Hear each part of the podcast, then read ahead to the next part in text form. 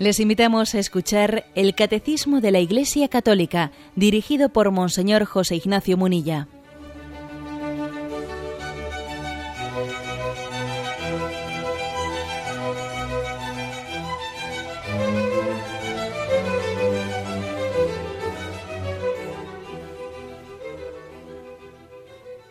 Un cordial saludo a todos los oyentes de Radio María. Un día más, con la gracia del Señor, proseguimos la explicación del catecismo de la Iglesia Católica. Y habíamos quedado en el punto 365. Estamos en el apartado que habla, que tiene como título, lo pone en latín el catecismo, Corpore et anima unus. El ser humano es a la vez corporal y espiritual. Estamos hablando de la explicación de ese hombre creado por Dios, que es imagen suya y que es cuerpo y es alma después de haber explicado en el programa anterior por los tres primeros puntos, a partir del 365 en el que hemos quedado, continúa su explicación el catecismo. Dice así, la unidad del alma y del cuerpo es tan profunda que se debe considerar al alma como la forma del cuerpo. Es decir, gracias al alma espiritual, la materia que integra el cuerpo es un cuerpo humano y viviente, en el hombre el espíritu y la materia no son dos naturalezas unidas, sino que su unión constituye una única naturaleza. Bien, como veis, está subrayando, eh, después de haber hablado que ciertamente existe, existe una dualidad de cuerpo y alma, eh, y dijimos, dualidad sí, dualismo no.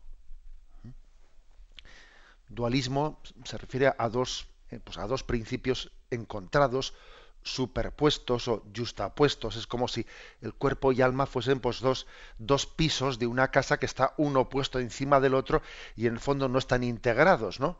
Es como si sería quítate tú para que me pongo yo o me pongo yo para que te quites tú, ¿no? Como si cuerpo y alma eh, pues formasen, digamos, mm, dos naturalezas superpuestas pero no, no, integradas. ¿no? Bueno, pues para contestar, ¿no? para dar respuesta a, esa percepción errónea y equivocada de dualismo, se dice claramente que, que no son dos naturalezas, sino que constituyen una única naturaleza. Su unión constituye una única naturaleza. Es verdad que cuerpo y alma tienen también una identidad propia. Vamos a ver, sobre todo, sobre todo el alma. ¿Puede existir un cuerpo humano sin alma humana? No, sería un cadáver. Así de claro. ¿eh? O sea, ¿puede existir un cuerpo humano sin alma humana? No, estaría muerto, sería un cadáver. Ahora, ¿puede existir un alma humana sin cuerpo humano? Sí, transitoriamente. O sea, sería un alma que, vamos, un alma que en el momento de que el ser humano ha fallecido, se, se hace, lógicamente el cuerpo ha fallecido y ese alma desprendida de su cuerpo, que forma también una forma sustancialmente también parte de su ser, ese alma, o sea, ese alma está esperando, anhelando la resurrección del cuerpo. Entonces, digamos, el, yo personal, la, persona, lógicamente, no, subsiste en el cadáver, ¿eh? subsiste en el alma, pero eh, está en un estado, podríamos llamar transitorio, ¿eh? transitorio, anhelando la resurrección del cuerpo. Entonces, repito esto porque creo que es una, una cosa concreta. Es decir, puede existir un cuerpo humano sin alma humana, no es un cadáver, pero sí puede existir un alma, un alma humana que, que transitoriamente, esperando la resurrección, pues no, tenga en ese momento el cuerpo humano, carezca ¿no? de, esa parte también sustancial, ¿eh? que es su corporeidad. Por eso ese tiempo intermedio hasta la resurrección es un tiempo intermedio en el que suspiramos, anhelamos por la plena, por la parusía, por la plena resurrección. Bien, pero Lo que está afirmando el punto 365 es que no pensemos que cuerpo y alma eh, son dos, dos, digamos, estratos superpuestos, que esto no es un dualismo. Es que si fuese un dualismo, si cuerpo y alma serían, serían como dos cosas superpuestas una encima de la otra y además no muy bien avenidas, ¿eh? entonces, pues en el momento en que muere el cuerpo y el alma y el alma pervive, pues digamos que lejos de anhelar la resurrección del cuerpo, estaría deseando que no resucitase nunca, porque es como diciendo que, no, que no venga este estorbo, ¿eh? que, el alma está muy bien separada del cuerpo y el cuerpo que, permanezca ahí siempre enterrado, pero no es así, no es así. Anhelamos, ¿eh? el, alma inmortal anhela la resurrección del cuerpo porque estamos hablando de, que no son dos principios mm, dualistas, no, no, es que la unión de cuerpo y alma constituye una única naturaleza. ¿Mm? Una única naturaleza, esta es la expresión. Su unión constituye una única naturaleza. No están superpuestos, pues. Bueno, eh, este punto 365 hace referencia al concilio de Viena en el año 1312, estamos hablando del siglo XIV, cuando intentando explicar ¿no? esta, esta unión tan grande entre el cuerpo y el alma, esta unión tan, tan profunda y tan íntima, se recurrió, eh, se recurrió el concilio de Viena a la explicación, digamos, a la, a la escuela filosófica mm, del iliomorfismo, de, de, esa interpretación que, que hizo Aristóteles, la explicación del ser como Mm, iliomorfismo como la conjunción de materia y forma, para servirse de ella también y explicar qué es el alma para el cuerpo. ¿eh? Lo refresco, o sea, refresco un poco eh, esa teoría mm, de, de, Aristóteles que utilizó también Santo Tomás de Aquino a la hora de explicar en, su filosofía la existencia, se divide en, materia y forma. ¿no? Aristóteles elaboró eh, esa concepción de, materia, si bien fue la escolástica, especialmente Santo Tomás de Aquino, quien le dio, pues digamos, un formato más elaborado. Siguiendo la tradición de Platón, habla Aristóteles de que la característica más, o sea, la característica principal de la materia es que la tenga receptividad de la forma, todo ser tiene materia y tiene forma. La materia tiene, es, tiene la capacidad de recibir una forma. Y tiene la potencia de ser algo. Y ese ser algo eh, es la forma. Dios le da eh, el acto, es decir, una forma a toda materia que es una potencia de ser algo. Bueno, esta es la explicación de, mm, Aristóteles. ¿eh? Todo lo que vemos tiene materia y tiene forma. La materia es como si fuese una especie de capacidad de, ¿eh? una materia prima, para entendernos, pero luego Dios le ha dado una forma, es decir, le ha informado, le ha dado unas, unas características, unas esencias, ¿no? Bueno, esa es la forma que tuvo Aristóteles eh, de explicar el ser. Bueno, por medio de, la abstracción, cuando conocemos las cosas, a través del conocimiento, bueno, abstraemos conceptos, ¿no? Y entonces eh, somos capaces de prescindir lo, material, lo sensible, y podemos intuir un principio formal mediante el entendimiento.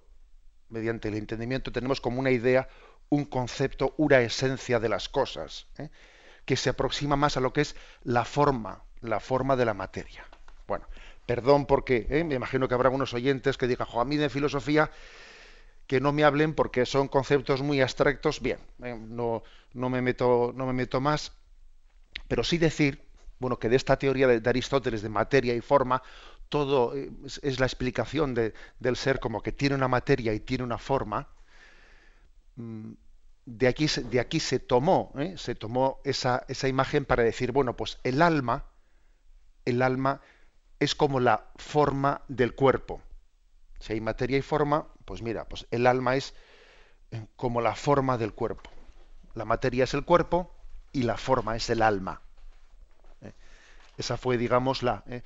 Eh, es como utilizar, servirse de una escuela filosófica, que fue la de Aristóteles y Santo Tomás de Aquino, para, partiendo de ella, explicar lo que es el cuerpo y alma. Bien, esto no quiere decir que cuando la Iglesia en un concilio se sirve de una filosofía concreta como esta de Aristóteles, eso no quiere decir que la esté canonizando. No, ni siquiera quiere decir que la esté haciendo suya. O sea, nosotros no, no asumimos, la Iglesia Católica no, no asume eh, que para ser católico hay que haya que creer en la explicación de Aristóteles de la materia y la forma. No. Sencillamente expresa o sea, es como verter nuestra, eh, nuestra fe en, eso, en, ese tipo de conceptos que fueron los que utilizó Aristóteles. Eh. Nos servimos de los conceptos de Aristóteles pues, para explicar lo que es el cuerpo y el alma, son como la materia y la forma, pero bueno, que también la Iglesia podría, eh, y de hecho, ¿no? pues los teólogos lo, pueden hacer, puede mm, utilizar otro tipo de filosofías para explicar también qué es el cuerpo y el alma. Y mira, y pues en vez de explicarlo con materia y forma, podría también explicarlo con otro tipo de conceptos filosóficos. Lo que pasa es que no todos los conceptos filosóficos suelen ser adecuados para expresar la fe. A veces uno recurre a, un tipo de filosofías que no sirven y se quedan cortas. Y sin embargo, bueno, pues en este caso la Iglesia vio que eh, aquella imagen filosófica aquel concepto filosófico de materia y forma servía, sirve, sin pretender canonizarlo, sin pretender decir que esa filosofía sea eh, la única filosofía posible, pero sirve, por lo menos, mm, salva lo sustancial para afirmar lo que es el cuerpo, la relación entre cuerpo y alma. Es como la materia y la forma. Bueno, pues esto es, esto es lo que recuerdo que en una, en una catequesis que mm, el Santo Padre eh, pronunció el 16 de abril de 1986, el Beato Juan Pablo II, en aquellas catequesis sobre el cuerpo humano, eh, hablaba el Papa de que el hombre es, ser espiritual y corporal, y hablando de este, de este concilio, etcétera, dijo lo siguiente el Beato Juan Pablo II. Las fuentes bíblicas autorizan a ver el hombre como unidad personal y al mismo tiempo como dualidad de alma y de cuerpo, concepto que ha hallado expresión en toda la tradición y enseñanza de la Iglesia. Esta enseñanza ha hecho suyas no sólo las fuentes bíblicas, sino también las interpretaciones teológicas que se han dado de ellas desarrollando los análisis realizados por Aristóteles. Ha sido un lento trabajo de reflexión que ha culminado bajo la influencia de Santo Tomás de Aquino en las afirmaciones del concilio de Viena, esto que estamos explicando hoy, en el año 1312, donde se llama al alma forma del cuerpo, forma corporis humani, per se et essentialiter. La forma, como factor que determina la sustancia del ser hombre, es de naturaleza espiritual. Y dicha forma espiritual, el alma, es inmortal. Es lo que recordó más tarde el Concilio Lateranense V, en el año 1513. El alma es inmortal, diversamente del cuerpo que está sometido a la muerte. La escuela eh, tomista subraya al mismo tiempo que en virtud de la unión sustancial de cuerpo y alma, esta última, o sea, el alma, incluso después de la muerte, no cesa de aspirar a unirse al cuerpo lo que haya confirmación en la verdad revelada sobre la resurrección del cuerpo. Bueno, esto nos decía el beato Juan Pablo II haciendo una catequesis sobre, eh, sobre el cuerpo humano y recordándonos pues, cómo en este concilio de Viena se buscó esta forma de explicación. El alma y el cuerpo no son dos eh, pisos superpuestos, puestos uno encima del otro. No, no. Su unión, eh, su unión forma una unidad, ¿eh? una unidad sustancial, hasta el punto de que podemos decir que el alma es la forma y el cuerpo es la materia. ¿eh? Y el alma informa plenamente a esa, a esa materia. Y es así que el momento en el que muere el cuerpo, cuando fallece, cuando fallece la persona, entonces lógicamente ese cuerpo que mm, pierde esa unión sustancial con el alma ya no es el yo, el yo está en el alma, no está en el cuerpo. Y ese alma suspira, anhela eh, por la resurrección del cuerpo, para que esa unidad sustancial de cuerpo y alma en, en la resurrección vuelva a tener lugar. Tenemos un momento de reflexión y continuamos enseguida.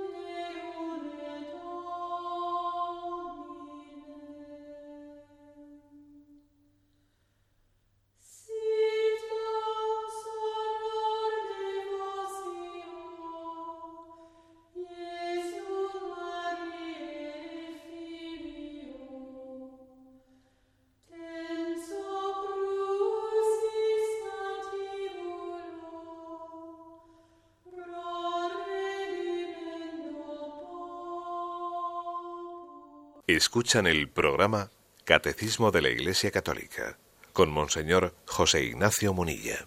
Pasamos al punto 366, ¿eh? dentro de este apartado, el que se habla de la unión ¿eh? sustancial del cuerpo y el alma. El hombre es un ser a la vez corporal y espiritual. Dice así, el punto 366. La Iglesia enseña que cada alma espiritual es directamente creada por Dios no es producida por los padres y que es inmortal, no perece cuando se separa el cuerpo, cuando se separa del cuerpo en la muerte, y se unirá de nuevo al cuerpo en la resurrección final. O sea, he aquí, por lo tanto, lógicamente cada afirmación que he hecho, aquí el catecismo la está, citando en qué lugar del magisterio está afirmado tal cosa, en qué concilio, en qué encíclica, etcétera. ¿eh? Fijaros, aquí hay cuatro afirmaciones. ¿eh? Eh, primero, que el alma es creada directamente por Dios ¿eh? y que por lo tanto es inmortal. bueno, lo de por lo tanto también podría, también podría ser creada directamente por Dios y ser mortal, pero bueno, son dos afirmaciones distintas. Es creada directamente por Dios y no producida por los padres. Segundo, es inmortal. Tercero, no perece cuando se separa del cuerpo en la muerte. Y cuarto, se unirá de nuevo al cuerpo en la resurrección final. Cuatro afirmaciones sobre el alma. La fe católica hace estas cuatro afirmaciones. Las vamos a ver una por una, aunque sea de, manera breve. El alma inmortal, cada, cada alma inmortal es creada directamente por Dios. No es producida por los padres. Los padres engendran el cuerpo pero no, no engendran el alma. El alma no viene de la materia, el alma no viene de los genes de los padres. De la materia no puede venir lo espiritual. De la materia viene materia.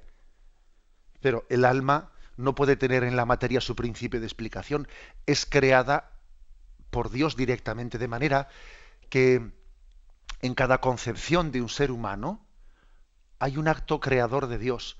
Allí donde los padres engendran, Dios está creando el alma. Es como un concurso en el que Dios se ha comprometido con nosotros en crear la vida allí donde el hombre también la engendra. Padre y madre engendran un cuerpo y al mismo tiempo Dios crea e infunde un alma. Bueno, este, este es eh, nuestra fe católica y se recurre a una, bueno, está firmado en distintos lugares, ¿no? Y aquí hay distintos lugares donde uno puede puede comprobar cuál es la doctrina católica. Uno de ellos es la encíclica Humani Generis de Pío XII en el año 1500-1950, que fijaros lo que dice.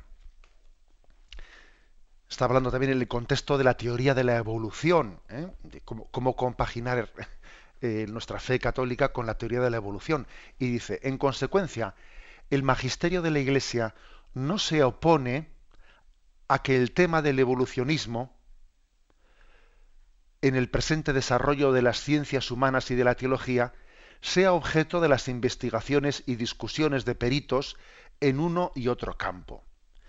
Siempre, desde luego, es decir, no nos oponemos al tema del evolucionismo, siempre, desde luego, que se investigue sobre el origen del cuerpo humano a partir de una materia ya existente y viva, porque la fe católica nos obliga a mantener la inmediata creación de las almas por Dios dice Pío XII.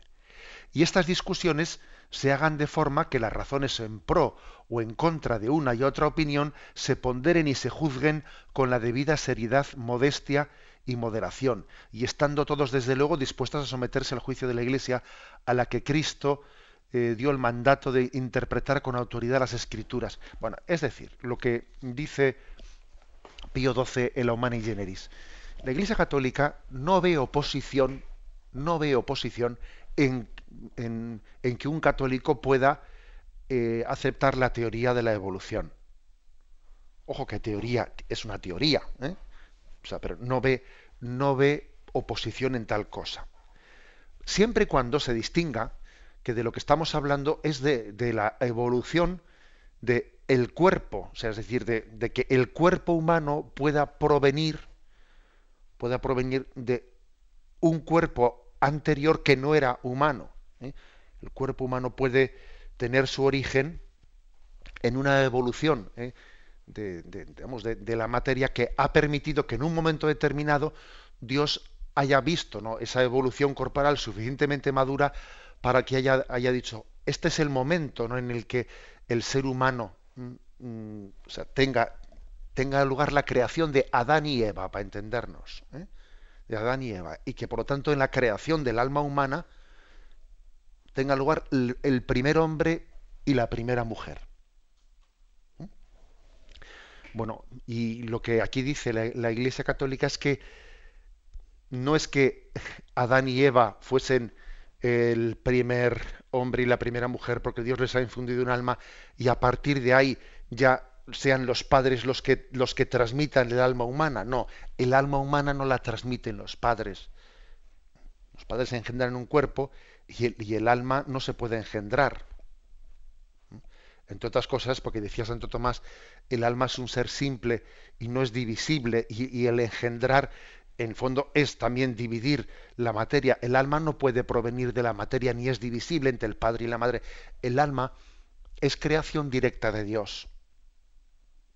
De manera que cada vez que un ser humano es concebido, Dios está creando e infundiendo un alma en, esa misma, en ese mismo acto de la concepción. esa es la primera afirmación. ¿eh? La segunda, que, que es inmortal. El alma es espíritu puro, ¿eh? por tanto su naturaleza es inmortal, pues igual que la de los ángeles. Eso quizás nos, resulta más fácil de entender porque, bueno, pues es propio de la naturaleza eh, material, carnal, pues el nacer, crecer y morir, porque todo lo material tiene, eh, tiene también un, tiene una caducidad inherente en sí mismo. Todo lo material nace, crece y muere. Eh, sin embargo, el alma es espiritual y es inmortal. Tercera afirmación, no perece cuando se separa del cuerpo en la muerte. El momento de la muerte, ese momento en el que en el que fallece un ser humano, sin embargo, el yo, el yo humano no ha dejado de existir. O sea, eso que a veces, ¿no? Se hace una interpretación como que la muerte es la vuelta a la nada, esperando la resurrección. No, no, esa, esa concepción no es correcta. La muerte no es la vuelta a la nada esperando la resurrección. En la muerte, el momento de la muerte, es verdad que el cuerpo, el cuerpo separado del alma, ¿eh? le llamamos cadáver, pero, pero el ser humano no ha sido reducido a la nada, sino que pervive en el alma inmortal. Pervive en el alma inmortal. Y la resurrección no es volver a ser creado de la nada. No, no. La resurrección es resucitar el cuerpo humano y unirlo al alma inmortal que ha pervivido y era inmortal, claro. Y la última afirmación, que es la que ya he adelantado ahora en la explicación, esa no perece cuando se separa del cuerpo la muerte y se unirá de nuevo al cuerpo en la resurrección final. ¿eh? Por lo tanto, la parusía, la parusía cuando Dios venga como juez de, vivos y muertos, en el momento del juicio final, el fin del mundo, la, llegada del Cristo glorioso, el retorno de Cristo como juez de vivos y muertos, también coincide con la resurrección final. Esta es nuestra fe católica. ¿eh? Y aquí lo, sustancial de este punto 366 ¿eh? es que es subrayar por parte de la por parte de la Iglesia, por parte del catecismo de la Iglesia Católica, que Dios está en el origen de, todo ser humano, de cada, cada ser humano. No, no únicamente en el sentido genérico que Dios esté en el origen de, la raza humana, no, no, en cada, cada uno de nosotros, eh, así como hemos sido objeto de, del amor de nuestros padres que nos han engendrado en un acto de amor, hemos sido engendrados en un acto de amor por nuestros padres, al mismo tiempo también Dios en otro acto de amor en un acto creador, Dios creando por amor, ha creado e infundido nuestra alma. Fijaros bien. Y ahora me atrevería yo a, añadir una coletilla. Que incluso cuando el ser humano ha sido concebido, pues de una manera, eh, pues digamos, no santa, pues por unos padres que, pues que no se han unido santamente, pues porque igual, imaginémonos, ¿no? en vez de, eh, en vez de haber recurrido al acto de amor, pues como expresión de amor, pues ha podido tener eh, otro tipo de, de, principios no santos, incluso aunque el hombre haya recurrido a la sexualidad de una manera no santa y, se haya engendrado por casi por equivocación el ser humano, sin embargo Dios ha creado el alma y la ha infundido no por equivocación, sino con un acto de amor en el que incluso más allá de, una falta de responsabilidad de los padres, Dios nos ha querido explícitamente y nos ha, nos ha, traído, nos ha traído a esta vida no por equivocación, sino con un proyecto de amor. Esto nos tiene que ayudar a todos. ¿eh? Nadie es hijo no deseado para Dios. Todos hemos sido hijos deseados, todos, ¿eh? hijos deseados y queridos por Dios. Tenemos un momento de reflexión y continuamos enseguida.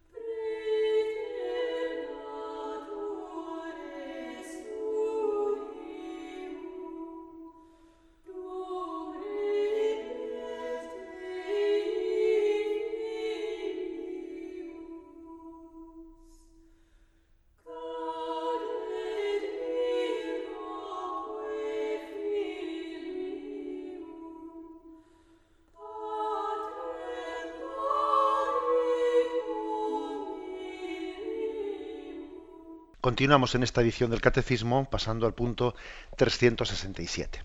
Estamos hablando del tema del cuerpo y del alma, pero fijaros que este punto 367 incluye un matiz importante que además recuerdo que alguno de los oyentes, alguna de las llamadas telefónicas, ha preguntado por este asunto.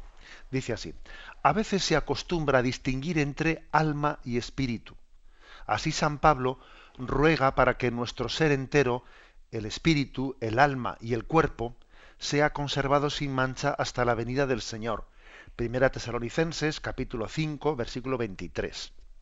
Bueno, es, luego sigo leyendo, pero es decir, la pregunta es la siguiente. Bueno, se habla de cuerpo y alma, pero es que algún texto hay, por ejemplo este de, San Pablo, en el que cuando se habla del ser entero del hombre, se hace como una tríada, ¿eh? se, hace, se habla de tres elementos, espíritu, alma y cuerpo.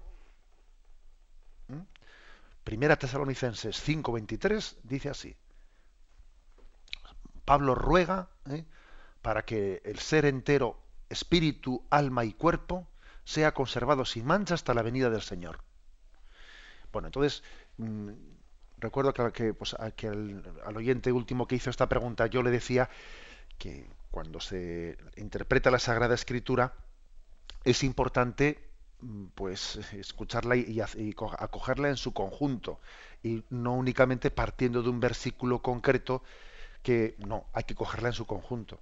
generalmente en la Sagrada Escritura se, habla mm, de una dualidad, repito que no dualismo, ¿no?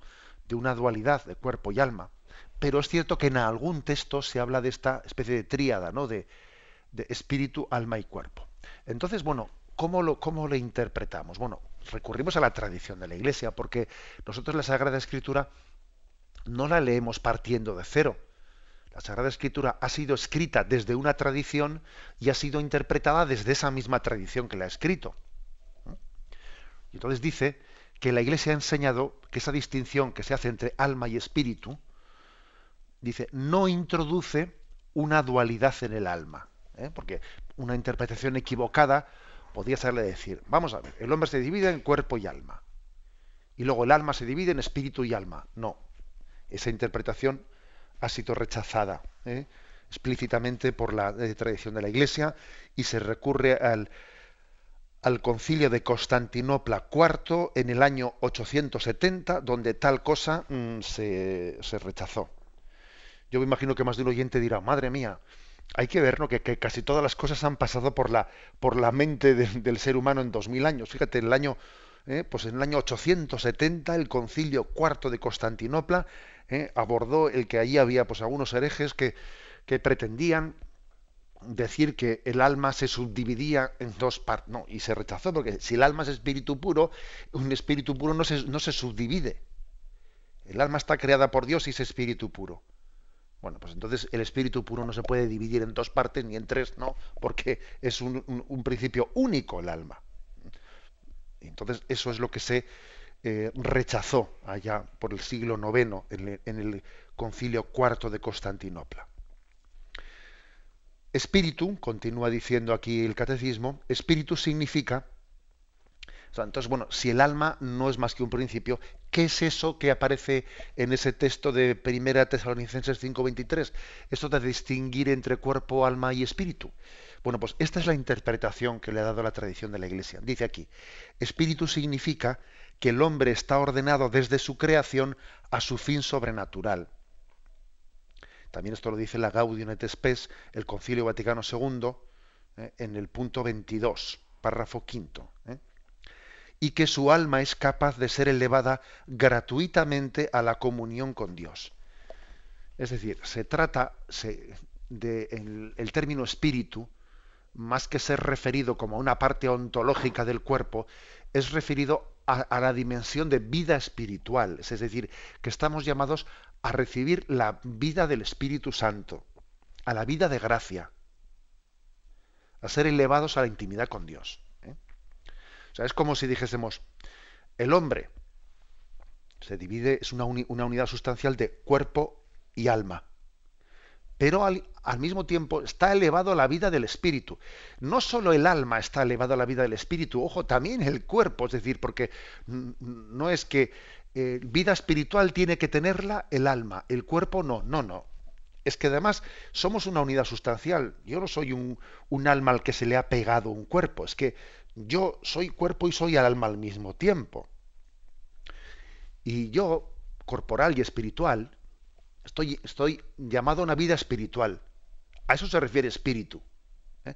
Espíritu se refiere no, eh, no como a un elemento tercero ontológicamente distinto del cuerpo y del alma, no, se refiere a esa llamada que tenemos a vivir en el espíritu, a vivir la vida espiritual, a ser llamados a participar ¿no? de, de esa gloria de Dios por la gracia de Cristo. Bueno, pues es por tanto importante ese texto, este punto 367, porque puede ocurrir que un, eh, que un, que un eh, cristiano lea algún texto de este estilo y bueno, y se pueda confundir y pueda decir, bueno, pero ¿cómo se, cómo se entiende este tercer elemento de espíritu además de cuerpo y alma? Y concluimos con el punto 368, que también complementa el anterior. Dice, la tradición espiritual de la Iglesia también presenta el corazón en su sentido bíblico de lo más profundo del ser. Es decir, algo parecido pasa con el término corazón. Em, el corazón del hombre, mm, bueno, y eso lo vamos, o sea, se ven en muchos textos bíblicos, y uno no puede ni debe pensar, ¿no? que el término corazón es como si fuese algo distinto del cuerpo, del alma es que la Sagrada Escritura cuando vemos el corazón del hombre se está refiriendo a la interioridad del hombre, se está refiriendo a la vida espiritual. Por eso es similar, es similar el término espíritu y el término corazón. Porque el corazón es, digamos, la interioridad del hombre que está llamado a la vida espiritual a ser espiritual y a no ser carnal. El corazón del hombre tiene que ser espiritual y no carnal. Arrancaré de vosotros ese corazón de piedra y os daré un corazón de carne. ¿eh? Bueno, pues entonces es lo más profundo del ser y aquí se nos ofrecen algunos textos pues para verlo, ¿no? Por ejemplo, Jeremías capítulo 31, versículo 33. Sino que esta será la alianza que yo pactaré, que yo pacte con la casa de Israel después de aquellos días, oráculo del Señor.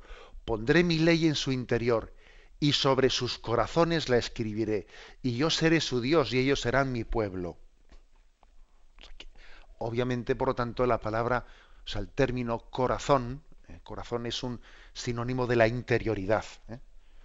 De ahí también fijaros que la, mm, la, de, la devoción del Sagrado Corazón de Jesús lo, lo que nos está, nos está acercando también a la vida interior de Jesucristo, a su vida interior. Otro, otro texto que se nos ofrece de Deuteronomio, capítulo sexto, versículo quinto. Amarás a Yahvé tu Dios con todo tu corazón, con toda tu alma, con toda tu fuerza. Entonces, claro, alguien podría leer equivocadamente esto y decir, a ver, oye, si es que dice aquí el Antiguo Testamento, amarás a tu Dios con todo tu corazón, con toda tu alma y con toda tu fuerza. Luego hay que distinguir entre alma, cuerpo y corazón. No, hombre.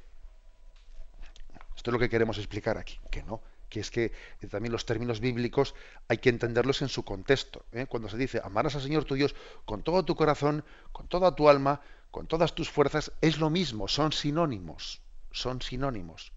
Corazón, alma y con toda tu fuerza, es lo mismo. No es distinguir partes distintas, no, sino que es pues, expresar lo mismo bajo imágenes diferentes. Cuando se dice con toda tu alma, no quiere decir con el alma y no con el cuerpo, no, hombre. Cuando dice con todas tus fuerzas, es no quiere decir con los músculos, no, hombre.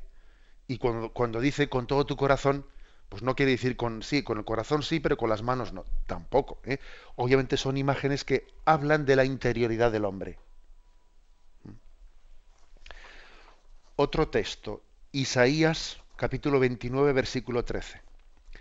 Dice el Señor, por cuanto este pueblo se me ha llegado con su boca y me ha honrado con sus labios, mientras que su corazón está lejos de mí. Y el temor que me tiene son preceptos enseñados por hombres. ¿no? Es muy claro que en este texto, esa diferencia que hace entre labios y corazón, se refiere, ante, se refiere a esa distinción entre un hombre superficial, una relación superficial o una relación de intimidad. Se me ha llegado con sus labios, pero no con su corazón. Mateo 6:21 dice, porque donde está tu tesoro, allí estará también tu corazón. El corazón, por lo tanto, es, una imagen, una imagen que quiere incidir en decir, ¿dónde está, dónde pones tu amor? O sea, tu interés, tus expectativas, ¿dónde están puestas? ¿Dónde está tu, tesoro? Allí está tu corazón. ¿Mm? Tu afecto, ¿eh? ¿dónde está puesto? Romanos, eh, capítulo 5, versículo 5, la, carta de San Pablo a los romanos dice, y la esperanza no falla, porque el amor de Dios ha sido derramado en nuestros corazones por el Espíritu Santo que, nos, que nos, ha sido dado.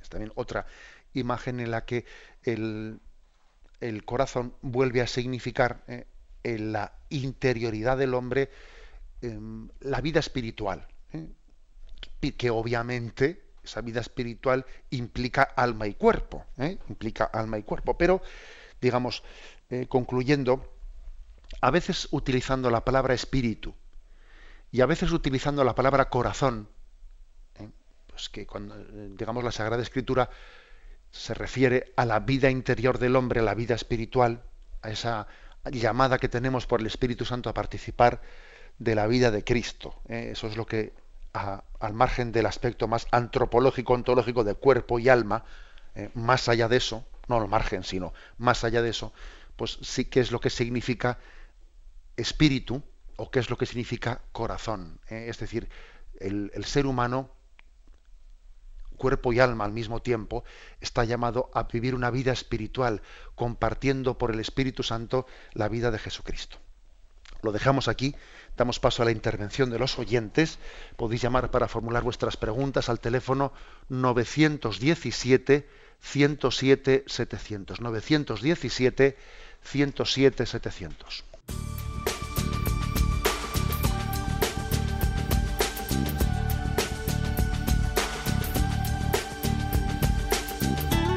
Radio María le ofrece la oportunidad de recibir en su casa sus programas favoritos.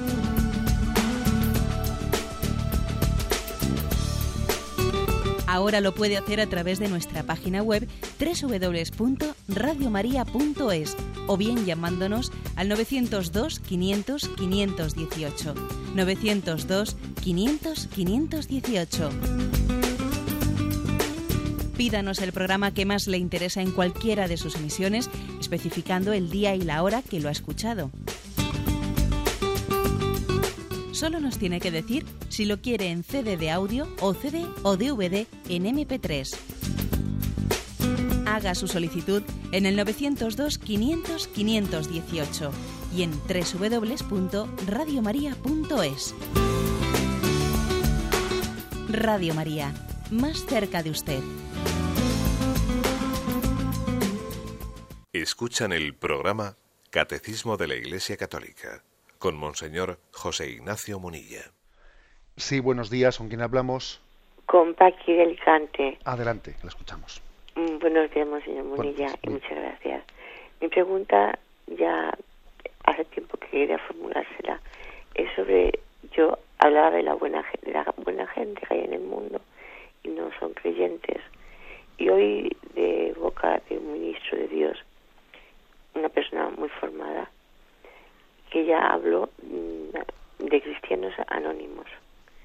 Y yo me pregunto, ¿esto es cosa de este ministro de Dios o es cosa de la Iglesia?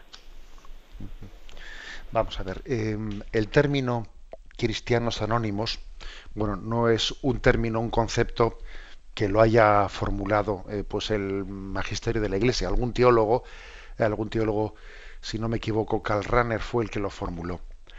Mm, vamos a ¿en qué, qué, es lo que se entiende por ese término? ¿Qué es lo que quiere decir? ¿Eh? Y, en qué, sentido es un término correctamente eh, entendido? Vamos a ver. Puede ocurrir que hay personas, que haya personas, como la oyente ha dicho, pues que, no habiendo conocido a Cristo, sin embargo, obran rectamente en su conciencia y siguen los dictados de su conciencia y en ella están siguiendo pues al, Dios creador y están siguiendo la ley natural que Dios pues, ha sembrado en sus corazones, en el corazón de todos nosotros, porque Dios nos ha creado con un hambre y con un deseo de esa búsqueda de verdad. Y, actúen rectamente. ¿eh? Y, y, fijaros cómo Jesucristo en los Evangelios habla también de, dice términos, dice términos como que os precederán en el reino de los cielos y, y habla y habla de aquel centurión romano, dice, no he encontrado esta fe en Israel. O sea, es decir, Jesucristo en distintos momentos del Evangelio hace referencia a cómo también eh, Dios da sus dones, sus dones no exclusivamente eh, eh, a través de, esa revelación de Israel, sino que también existen signos de bondad y de bien pues en aquel centurión romano y en aquella mujer pecadora, etcétera, etcétera que viene, que, que viene arrepentida a los pies de Jesús, ¿eh? Eh, o, en, aquellos eh, leprosos, en aquel leproso que no era del pueblo elegido, que vino a dar gracias, siendo así que los otros no ha venido, no había más que un extranjero para dar, para dar gracias a Dios. ¿Dónde están los otros, no?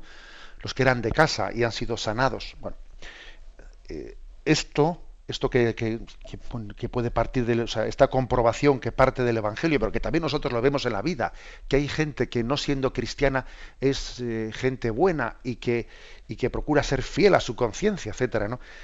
Eh, esto es lo que podemos llegar a un poco a reflexionar como que estas personas podemos considerarlas cristianos anónimos en el sentido de que si conociesen que Jesucristo eh, es el que ha sembrado ese deseo de verdad en su conciencia, se adherirían a él. ¿eh? O sea, de hecho, no se han adherido explícitamente a Jesucristo porque no le han conocido suficientemente, ¿no? Pero tienen un deseo de abrazar plenamente la verdad. Si conociesen que Cristo es la plenitud de la verdad, no tienen obstáculo en su corazón para adherirse a él. Bueno, y en ese sentido se habla de cristianos anónimos, porque siguen plenamente, siguen sinceramente a la verdad, aunque todavía no le han puesto nombre. Por eso dice cristianismo anónimo, porque les falta ponerle nombre a esa verdad que es Jesucristo. ¿eh? Pero claro, es importante ponerle nombre, porque ponerle rostro eh, permite una mayor intimidad con esa plenitud de la verdad, que no es algo, sino es alguien, y es Jesucristo. Por eso nosotros seguimos también predicando a, esos, entre comillas, cristianos anónimos, porque aunque igual son bastantes más santos que, algunos de nosotros, sin embargo también necesitan conocer explícitamente a Jesucristo, porque tienen derecho a conocerlo tienen derecho y nosotros tenemos obligación de presentarles esa plenitud de, la verdad que es Jesucristo. Damos paso a un nuevo oyente. Buenos días. Hola, buenos días. Adelante, le escuchamos. Eh, es que quería decir con respecto al cuerpo, alma y espíritu, yo creo que también el fallo, igual que en la Biblia que aparece el tema de corazón, cuando se habla de alma, eh, yo creo que al acogerse a Aristóteles y referirse realmente a la forma, que solo tiene todas las cosas, un animal, un perro, también tiene eh, cuerpo, materia y forma. Y, entonces, al llamarle alma, es cuando eh, ahí entra, yo sí que creo que realmente es una tríada, cuerpo, alma y espíritu. O sea, lo que pasa que es el nombre de alma, que es cuerpo, forma, que lo tiene un mono y un hombre, y lo que pasa es que el hombre, además de tener ese cuerpo y esa forma, tiene una vida espiritual, lo que estamos.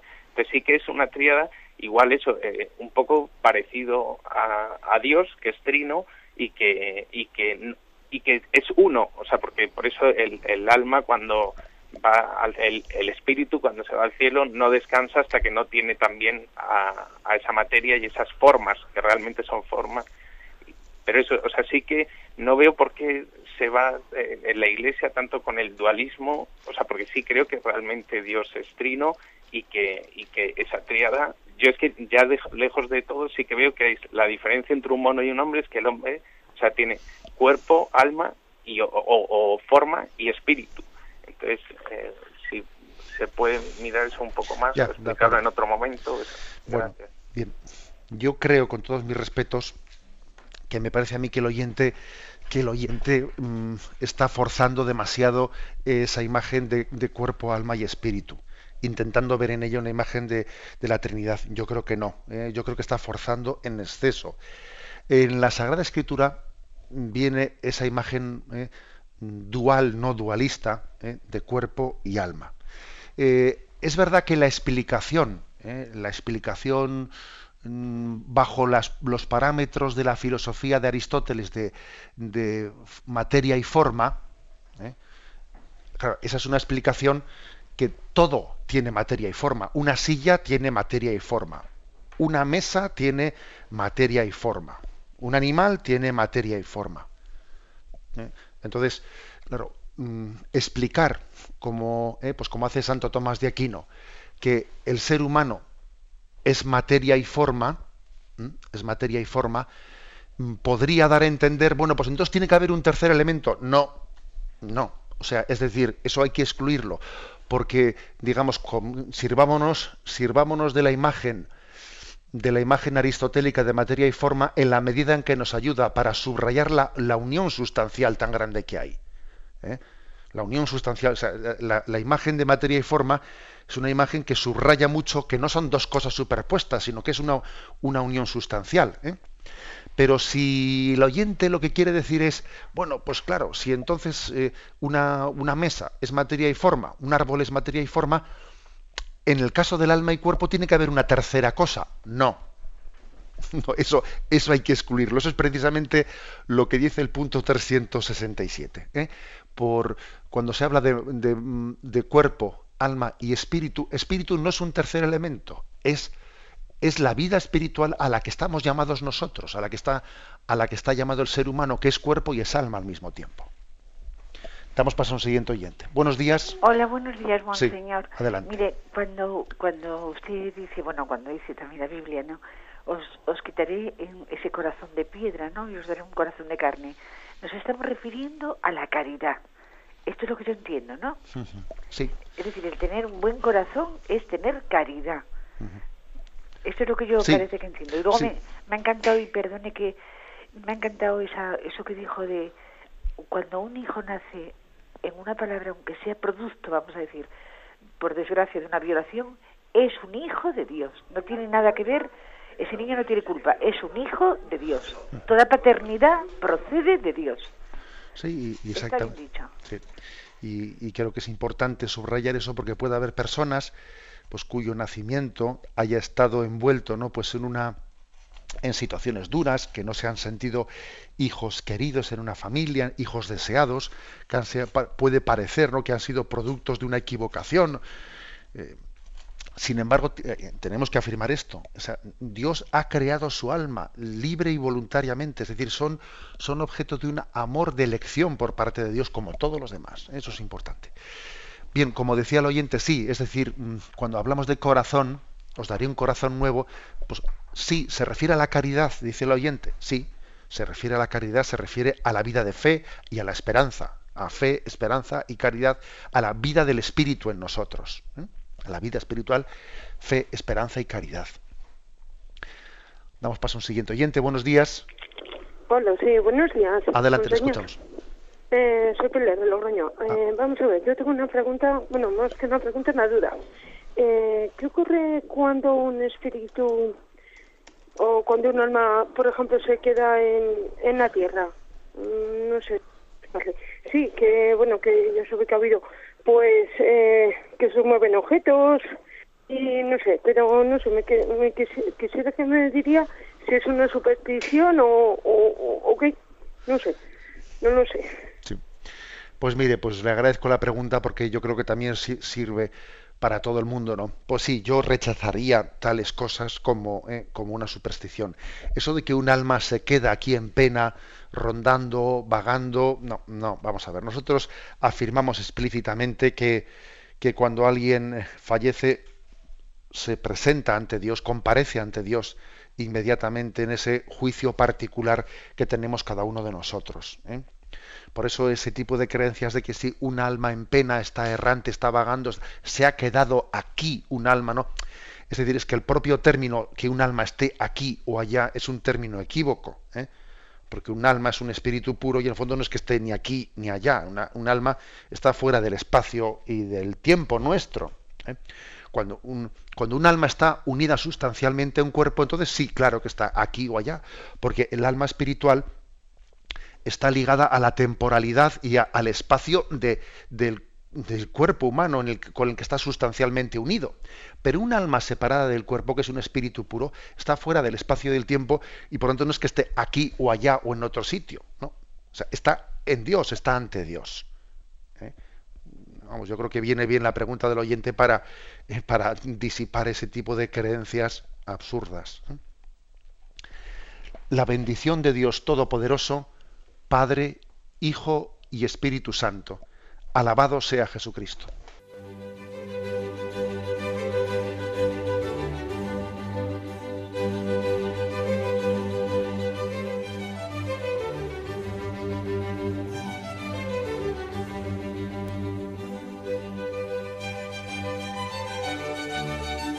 Han escuchado en Radio María el Catecismo de la Iglesia Católica, un programa dirigido por Monseñor José Ignacio Munilla.